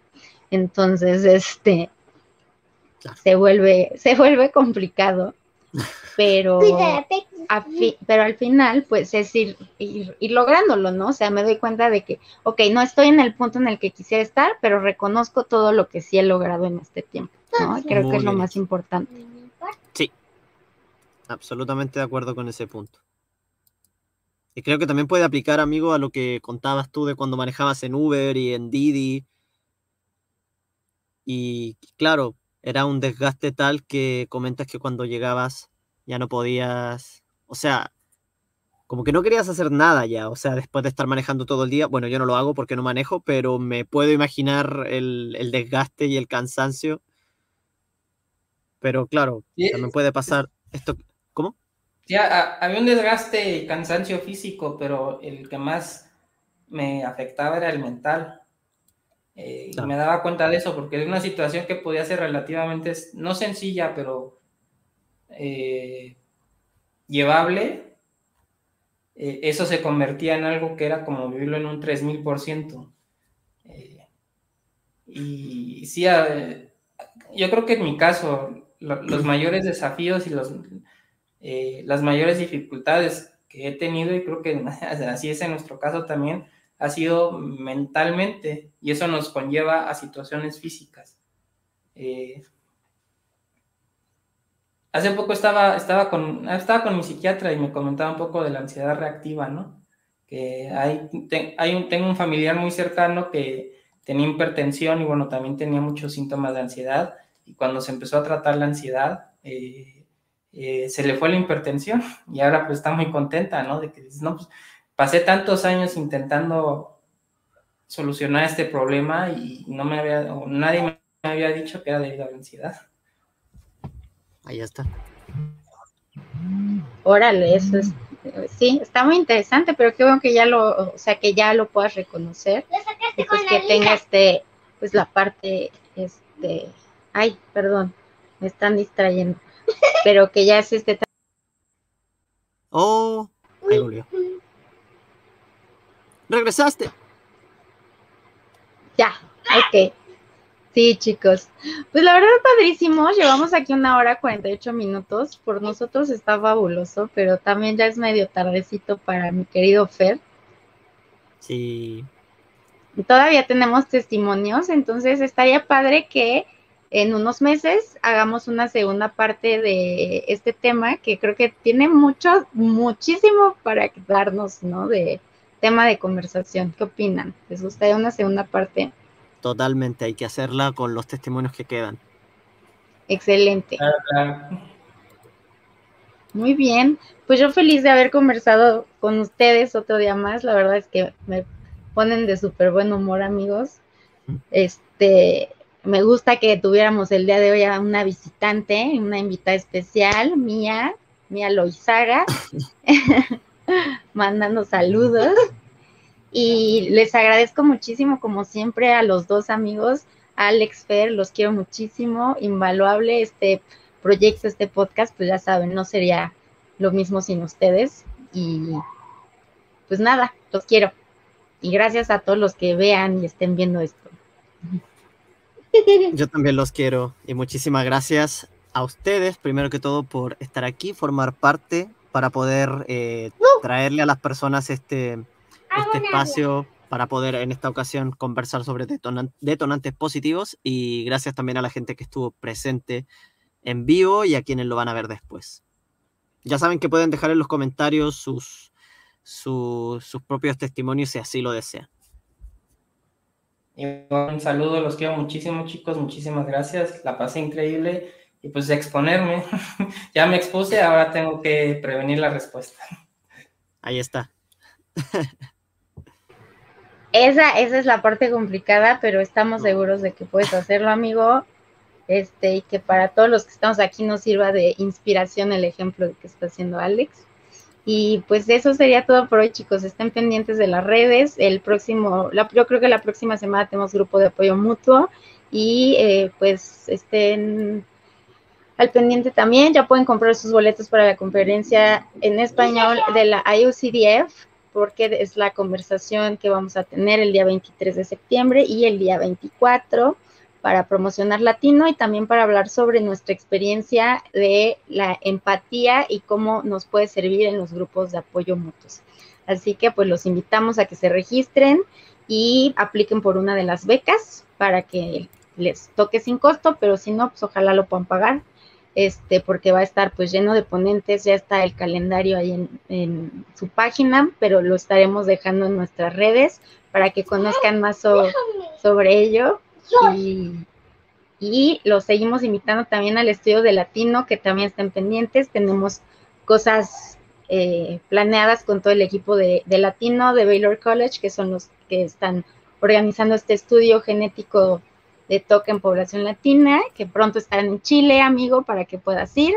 Nosotros, sí, nosotros muy pronto estaremos yendo aquí en Ciudad de México a, y les contaremos cómo nos fue. Así que sigan todas nuestras redes para que no se pierdan nada de los futuros eventos. Y ahora sí, adiós. Eso es todo. Hasta el Saludos, próximo episodio. Gracias. Adiós. Gracias, chicos. Despídete. Bye. Adiós. Adiós. Bye. Hasta el próximo episodio.